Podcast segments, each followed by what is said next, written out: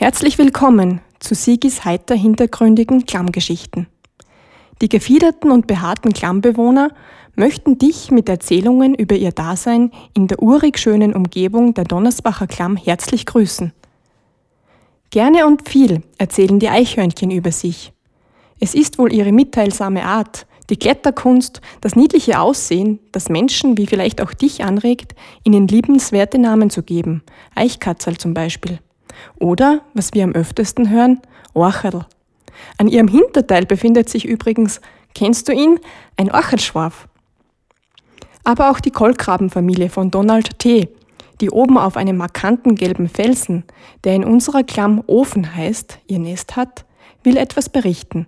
Der gefräßige Baummarder wird erwähnt. Lisa, die Haselmaus, hat was zu sagen. Ja, auch der Wegmacher Siegfried Leitner. Sigi, wie wir ihn kennen, der eigentliche Verfasser all dieser Geschichten meldet sich zu Wort. Wahrlich, den Donnersbacher Klammgeschichten zu lauschen, macht Sinn. Denn wie Sigi zu sagen pflegt, kleine Geschichten leuchten in der Seele. Viel Freude dabei.